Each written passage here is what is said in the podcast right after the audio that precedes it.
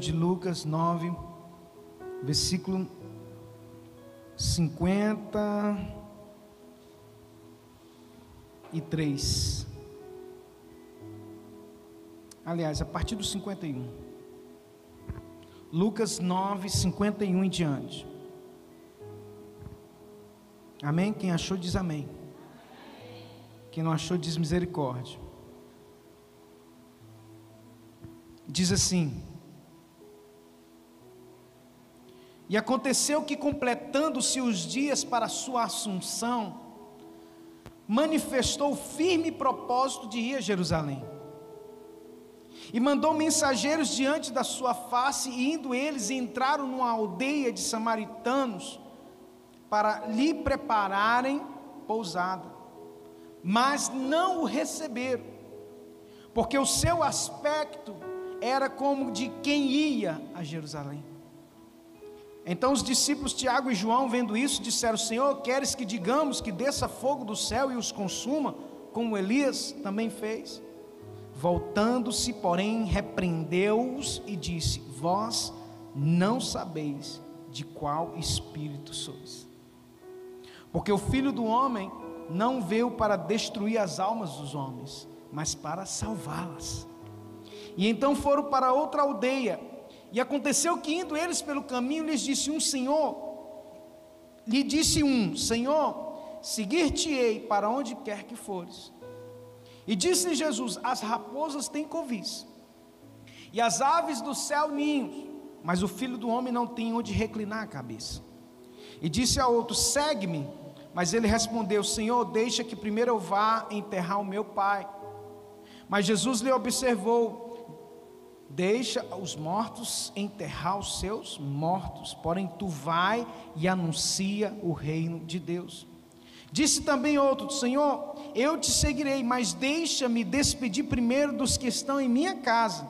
E Jesus lhe disse: Ninguém que lança a mão do arado e olha para trás é apto para o reino de Deus. Pai, no nome mais poderoso do universo, no nome de Cristo Jesus, nós declaramos, ó Deus, que este lugar pertence a Ti, as nossas vidas são todas Tuas, o nosso coração é Teu. Venha, meu Deus, desfazer toda obra contrária do inimigo, na autoridade de Cristo Jesus, leva cativa agora todo pensamento à obediência de Cristo Jesus, o nosso Senhor, para a glória de Deus Pai. Diga glória a Deus. Pode se assentar por um instante, querido. Aleluias. Vou tentar ser o mais objetivo possível. Hoje é noite de ceia, uma noite especial. E eu queria deixar uma mensagem do coração do Pai para a sua vida. Então, abra o seu coração. Nós já ouvimos testemunho poderoso, nós já adoramos a Deus com canções, mas o Senhor quer e já colocou a mesa para você poder se alimentar do pão do céu. Amém, igreja? É hora que os crentes dão glória a Deus, mas aleluia, glória a Deus. Não é, não, é, não é proibido você dar glória a Deus neste lugar, não, viu, querido? Fique à vontade. A Bíblia diz no versículo 51, né? Lucas 9, 51 em diante, que aconteceu que completando os dias para Jesus né, ser assunto ao céu, ele manifestou um firme propósito de ir a Jerusalém. E então ele mandou mensageiros diante da sua face, indo eles entraram numa aldeia de samaritanos para lhe preparar pousada. O versículo 53 diz: "Mas eles não o receberam, porque o seu aspecto era de como de quem ia a Jerusalém". Deixa eu falar algo para você. A partir do momento que você põe no seu coração o propósito, o desejo de ir ao lugar que Deus quer que você esteja. Jerusalém aqui simboliza o centro da vontade de Deus. Quem está me entendendo?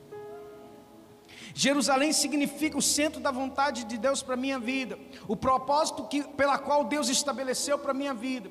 A partir do momento em que você resolve romper com tudo aquilo que te, te arrasta para trás, com tudo aquilo que te impede, meu irmão, de ir para o propósito de Deus, no primeiro momento as pessoas vão dizer não para você, as pessoas vão dizer o contrário contra a sua vida, elas vão se levantar contra a sua vida.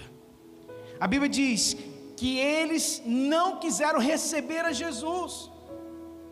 Quando a gente tem um propósito de ir para dentro do rio de Deus, conforme a, a visão de Deus que Deus deu ao profeta Ezequiel, em Ezequiel capítulo 47, que à medida que, que Deus levava o profeta, o anjo levava o profeta para dentro do rio de Deus, mais experiência, mais experiência nós vamos tendo, mais Deus nós vamos tendo na nossa vida ao ponto que a cada mil côvados as águas iam subindo na vida do profeta. Quanto mais eu mergulho no rio de Deus, mais o mundo vai rejeitar a mim, mais o mundo vai rejeitar você. Quanto mais aspecto você tiver de Cristo na sua vida, mais o mundo vai se irar contra você. Quanto mais você se parecer com Cristo, quanto mais você for cheio do Espírito Santo, mais as pessoas que não têm o Espírito de Deus vão se afastar de você, não vão desejar ter você na sua vida. Então compreenda quando você for rejeitado em ambientes Compreenda quando as pessoas olham para você com desdém, porque eles não estão rejeitando você, eles estão rejeitando o Deus que você serve. Eles estão rejeitando a mensagem que você simboliza, a mensagem viva que você é. Eles não simplesmente rejeitaram Jesus, mas eles rejeitaram a palavra viva que era Cristo, que é Cristo em nós. Então, o aspecto de quem vai para Jerusalém é o aspecto de que diz não para o pecado, diz não para o mundo, fala não contra tudo que aborrece Deus, e nós estamos nadando contra a maré. Se alegrem, Mateus capítulo 5 Bem-aventurados sois vós, quando vos injuriarem e todo mal disserem contra vós por minha causa e por causa do Evangelho. Alegrai-vos e regozijai-vos, porque grande é o vosso galardão. É nessa hora que o crente aplaude Jesus bem forte e dá glória a Deus. O aspecto de que quem vai para Jerusalém, querido, é um aspecto de quem mergulha para dentro do rio de Deus. É aquele que não negocia os princípios de Deus. É aquele que diz não para tudo aquilo que Deus disse não. E é aquele que diz sim para tudo aquilo que Deus disse sim. Não espere carinho do mundo. Não espere ser adorado pelas pessoas do mundo. Não, querido, porque se o mundo te adorar, se o mundo gostar muito de você, tem alguma coisa errada. O apóstolo João diz: Olha, não ameis o mundo e nem o que no mundo há, porque a amizade com o mundo se torna inimizade com Deus. E muitos crentes estão abraçados com o mundo até. Sabe a música da, da, da, da Marília Mendonça de Cós Salteado? Que Deus tenha misericórdia dos familiares. Que tristeza, irmãos, eu fiquei. Uma jovem de 26 anos, de um berço evangélico, conhecedora da palavra. Pastor, mas qual o problema? O problema é que ela se contaminou com as coisas do mundo. A mensagem que ela pregava era adultério, prostituição lascívia, tudo aquilo que o mundo deseja, e ela sabia disso. Eu não me, me alegro em falar isso, não estou condenando ninguém, estou falando nada disso, eu estou dizendo que não é normal uma jovem de 26 anos com todo um talento, a gente não consegue, isso não entra dentro de nós. Eu me entristeço muito. Imagina, a Bíblia diz que Deus não tem prazer nessas coisas. Por que, que eu estou falando isso, querido? O aspecto de quem vai para Jerusalém é um aspecto de luz.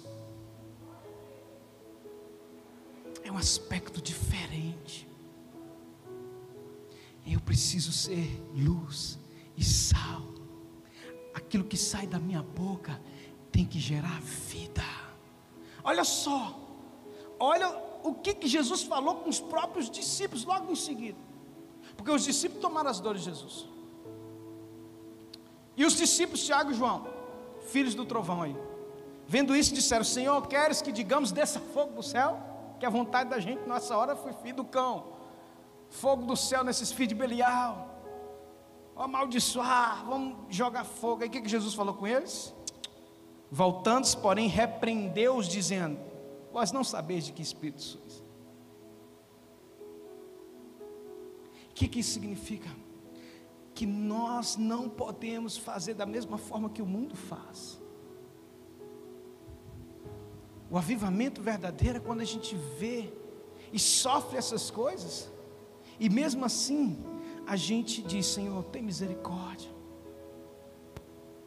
Jesus, quando estava sendo crucificado ali, estava sendo cuspido, ele que ele disse: Pai, perdoai-lhes, porque eles não sabem o que fazem. Irmãos, não é fácil isso. É só para quem entra para dentro do rio de Deus. É só quem tem um aspecto de quem vai para Jerusalém. Um aspecto de luz. E a luz não, não tem como combinar luz com treva. Você chegar aqui e apagar essas luzes tudo aí. O que, que vai acontecer? O que, que vai acontecer?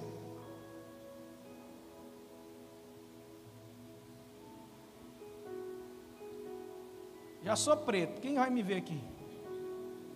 Tem a tela aqui, mas se eu apagar a tela, ninguém nem me vê mais. Pronto. Isso é trevas. Mas quando a luz chega, manifesta aquilo que está em trevas. E é por isso que, com o aspecto de quem vai para Jerusalém, quando chega luz, põe luz nas trevas. E aí começa a ver começa a brilhar. Aí o capeta se levanta. O capeta tem ódio de você. Se ele amar você, meu irmão, tem alguma coisa errada com você. Mas se ele te odiar, você tem que se regozijar, porque você está indo no caminho de quem vai para Jerusalém. Aleluias!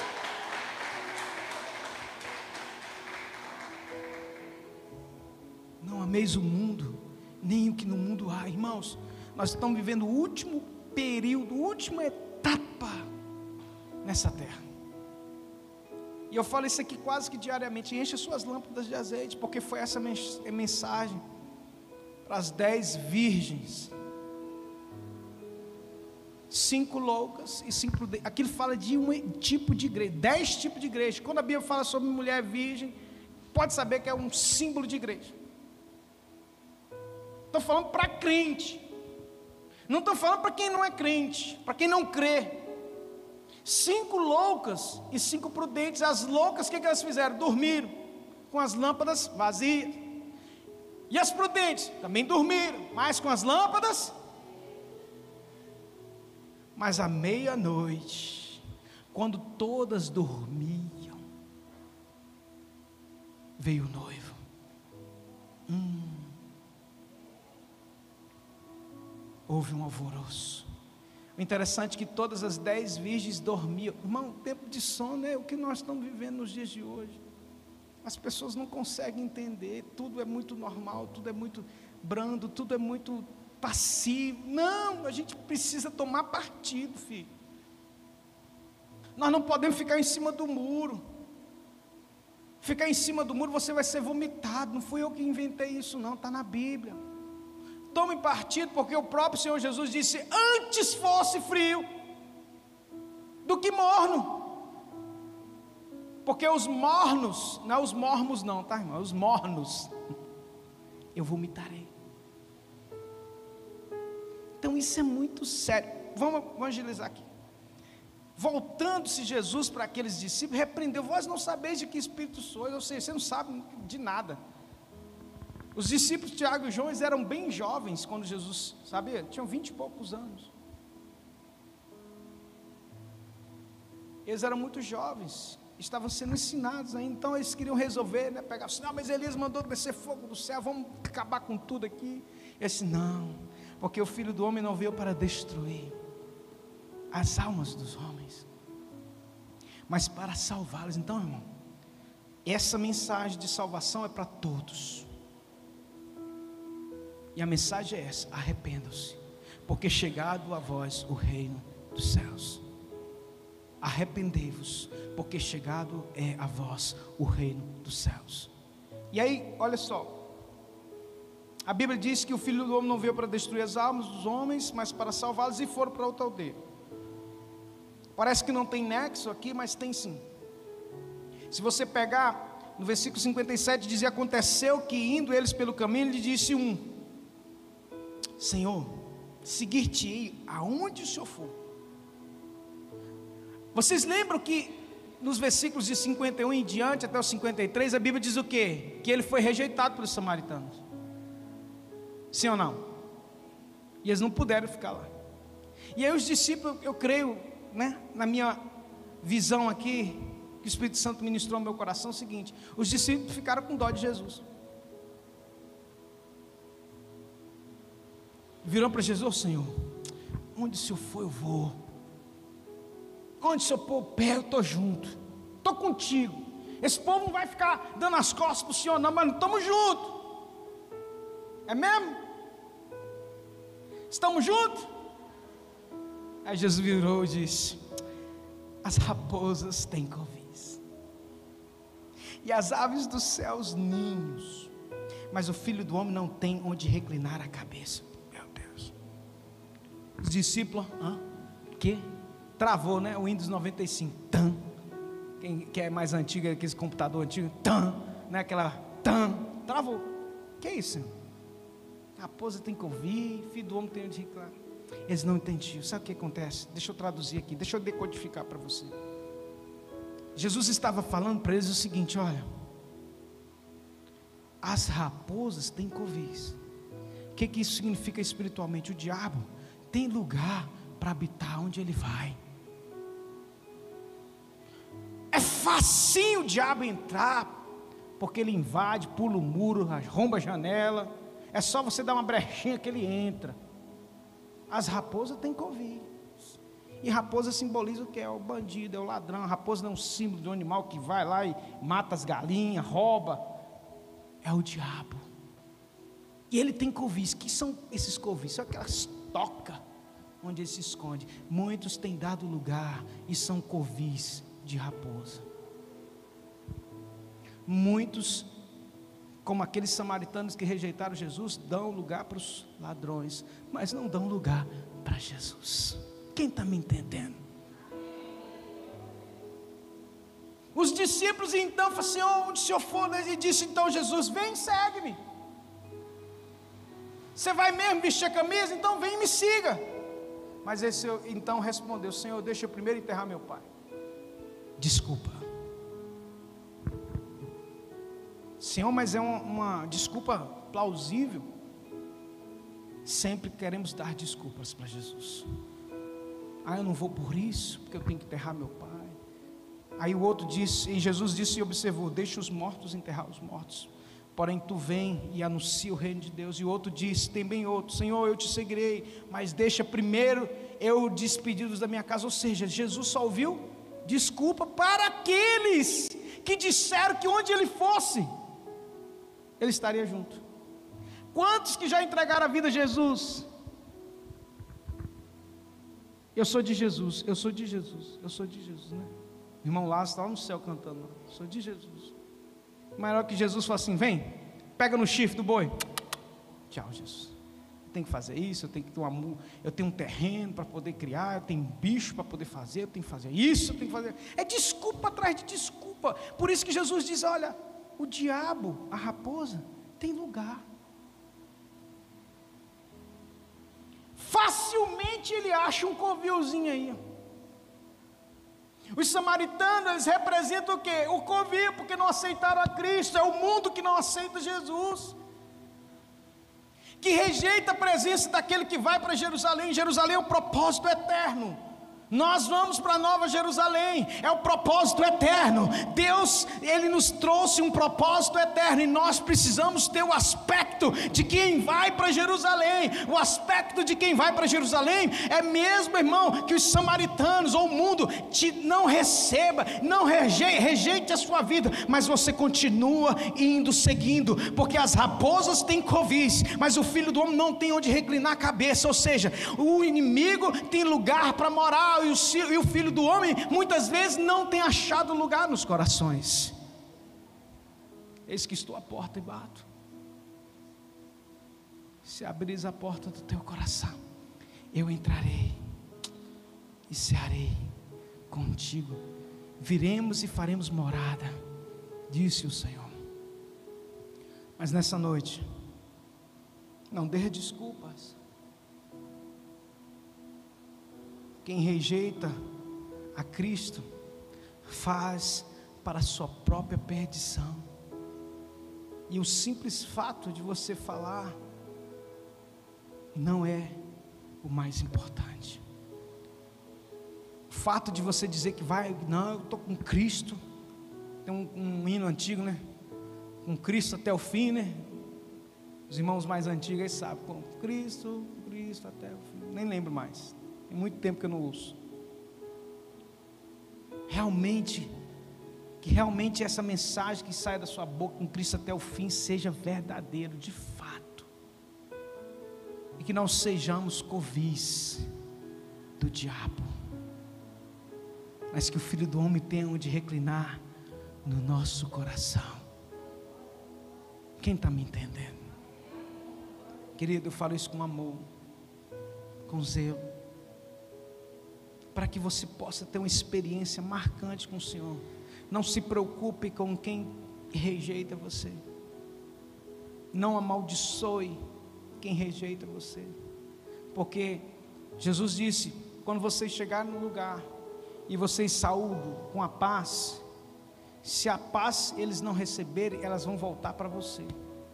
Quando você sair daquele lugar, sacode as sandálias, o pó das tuas sandálias, porque eu vos digo que haverá mais rigor com vocês do que com Sodoma e Gomorra. Ai de ti, Corazim, ai de ti, Betsaida.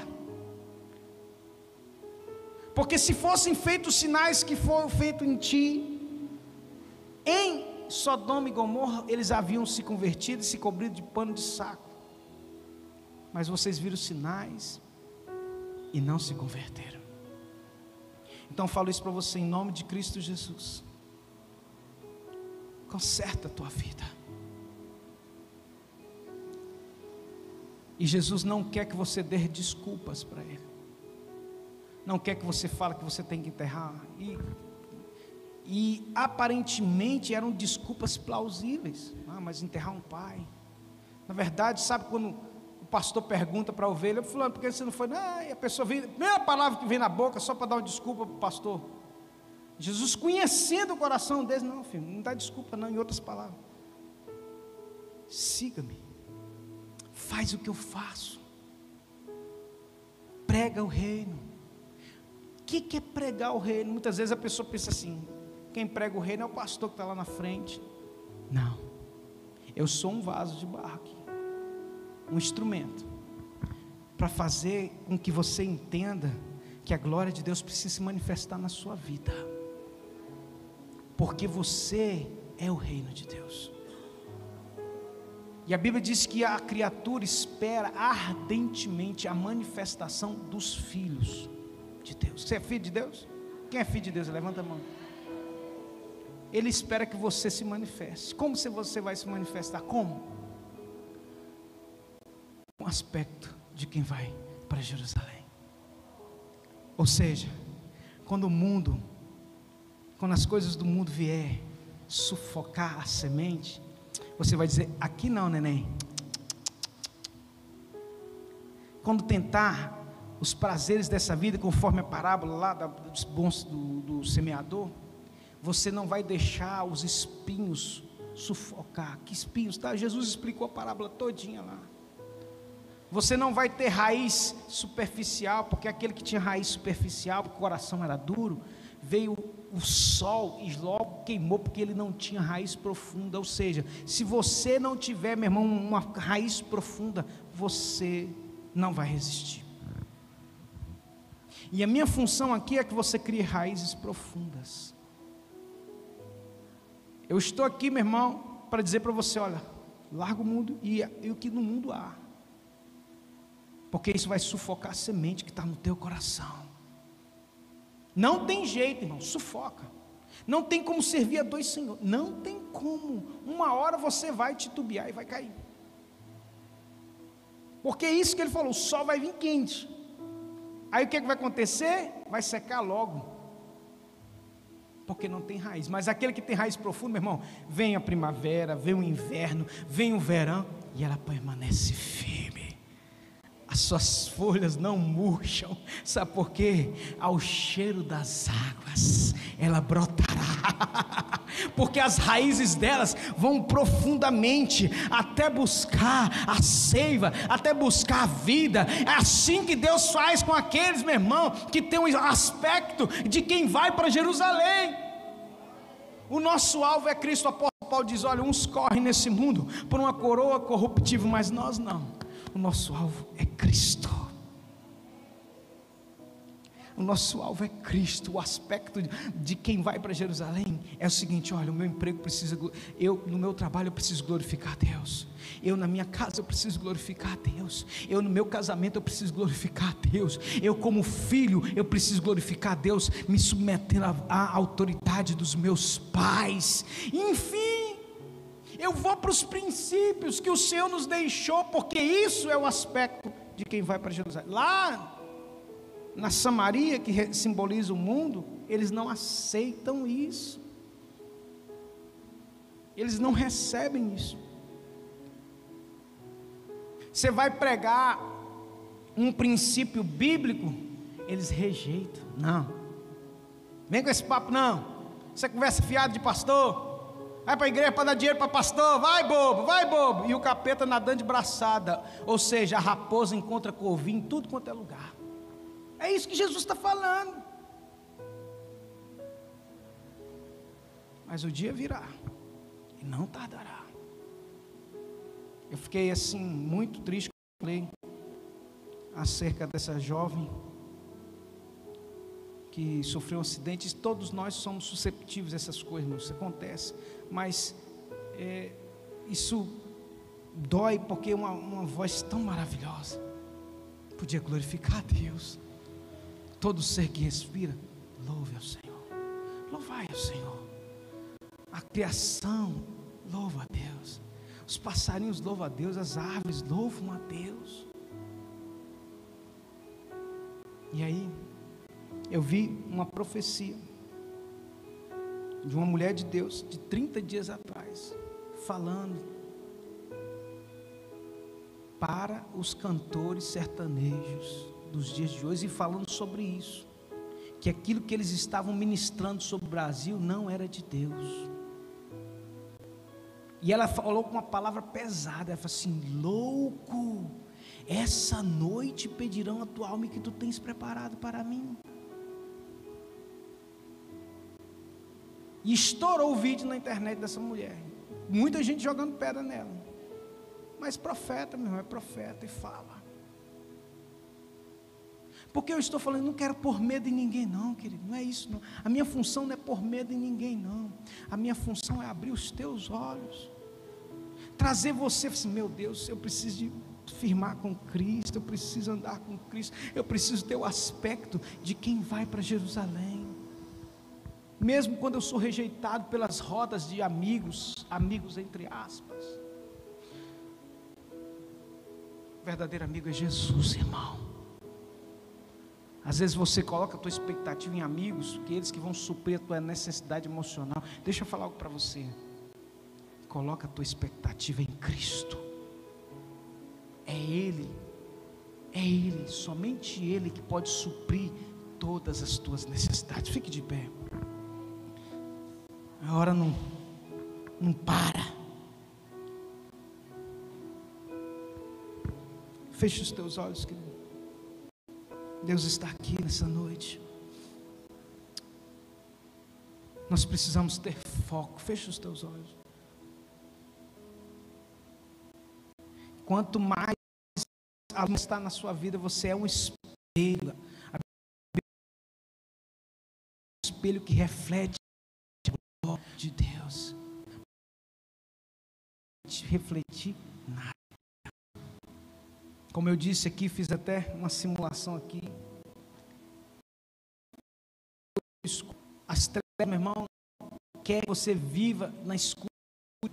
O diabo quer que você viva na escuridão, mas o Senhor nos chama para a luz. A Bíblia diz que o Filho de Deus nos transportou para o reino do Filho seu amor, o reino da luz, nos das trevas. A luz condena as trevas. Se a gente apagar a luz aqui, se fizer alguma coisa errada, mas acender a luz, todos